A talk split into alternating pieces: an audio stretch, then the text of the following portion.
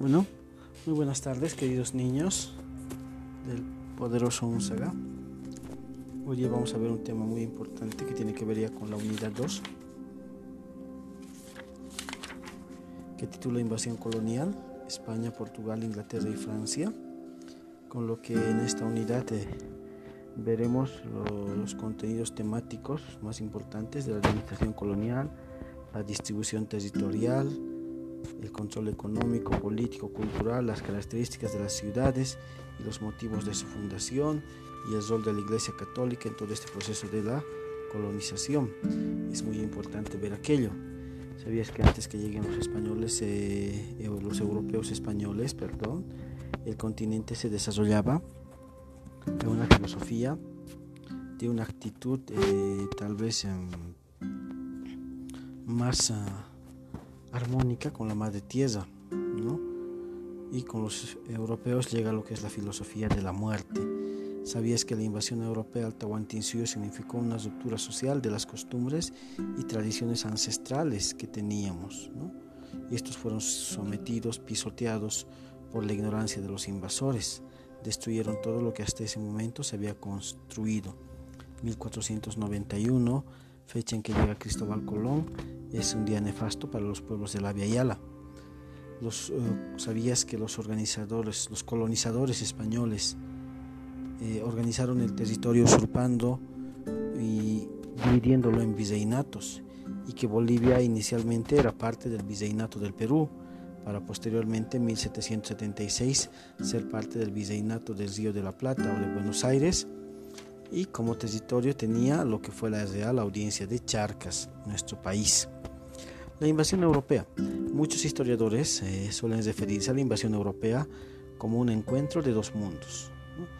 Tal cosa nunca pasó, no hubo tal encuentro, sino fue una invasión violenta de los europeos cristianos católicos a los pueblos de las naciones del Abya Yala 1492 con la llegada de Cristóbal Colón.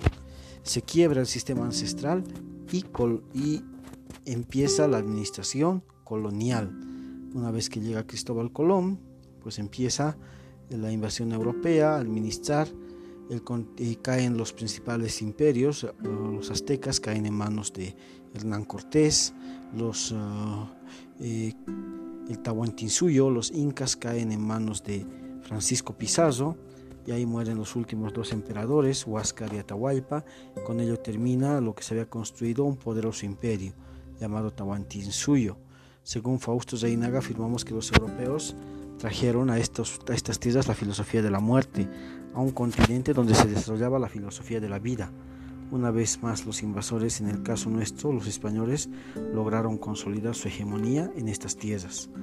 Y una vez que eh, se consolidan, imponen lo que es la administración, su administración, sus instituciones, desde España y acá en América. Desde España, por ejemplo, venía el rey, que era la máxima autoridad, él decidía sobre la vida y la muerte de sus súbditos.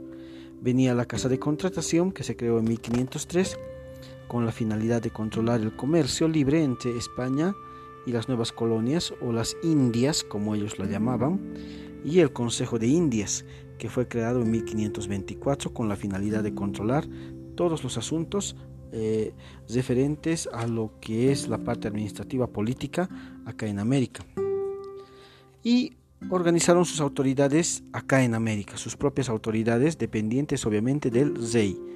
Y América lo dividieron en viceinatos, ¿no? viceinatos, eh, reales audiencias y capitanías en especial.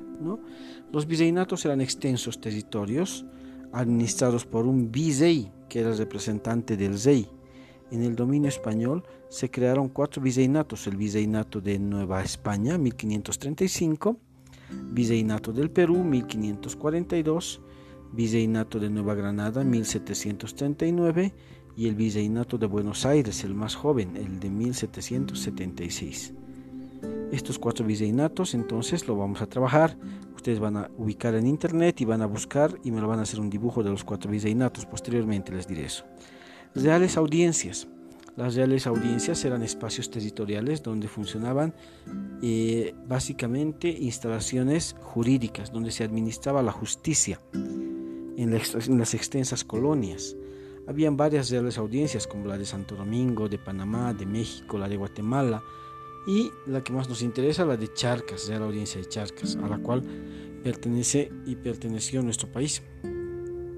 Sobre la base de estas reales audiencias se crearon las nuevas repúblicas una vez que logran consolidar su independencia. Las capitanías generales eran divisiones administrativas encargadas de la defensa militar contra posibles ataques de los indígenas originarios para fortalecerse. Eran fuertes militares las reales las capitanías generales. Estaban en lugares alejados. Su jurisdicción territorial comprendía todo el virreinato. En cada virreinato había una capitanía general. Así estaba eh, la más cercana a la nuestra es la, la Capitanía General de Chile, por ejemplo.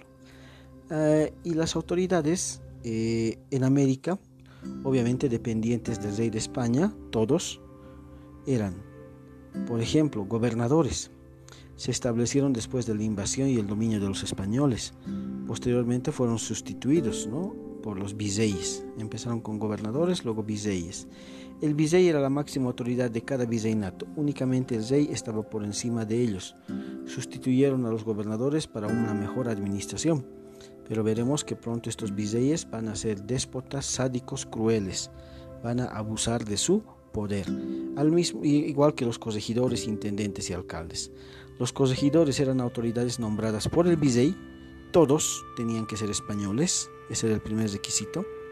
Se encargaba de corregir los abusos de los colonizadores hacia los indígenas y por eso se llamaban corregidores, ¿no? abusos de los colonizadores a los indígenas. La corona asumía un rol protector, paternal contra los indígenas, pero esto era solo en teoría, porque era al revés, ¿no? Los corregidores más bien abusaban de su poder. En vez de corregir, aumentaban los castigos contra el indígena.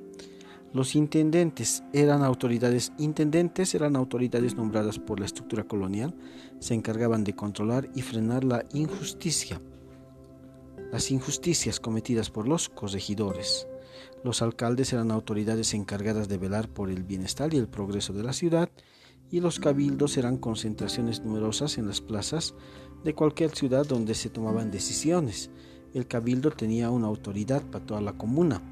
Por eso generalmente en las principales ciudades del coloniales cada, cada ciudad tenía su plaza principal y en medio de la plaza principal tenía su kiosco. Ese kiosco eh, y frente a ellos estaba su catedral o su iglesia. Cuando sonaban las campanas, quería decir que la gente tenía que reunirse en el kiosco y ahí decidían y tenían poder de decisión sobre lo que algún problema, alguna coyuntura de la comunidad. Como se podrá comprender, chicos, la nueva estructura organizativa y administrativa del Tahuantinsuyo y de las regiones del dominio español permitió un mejor control de las actividades económicas, políticas, económicas y culturales de los españoles hacia nuestros indígenas. Pero por el contrario, fue un factor de explotación y sometimiento total de nuestros indígenas hacia el español explotador invasor. Con esto terminaríamos este tema, jóvenes y señoritas, y posteriormente eh, cualquier pregunta que tengan directamente a la plataforma para aclarar algunas dudas. ¿Está bien? Muy bien, muchas gracias.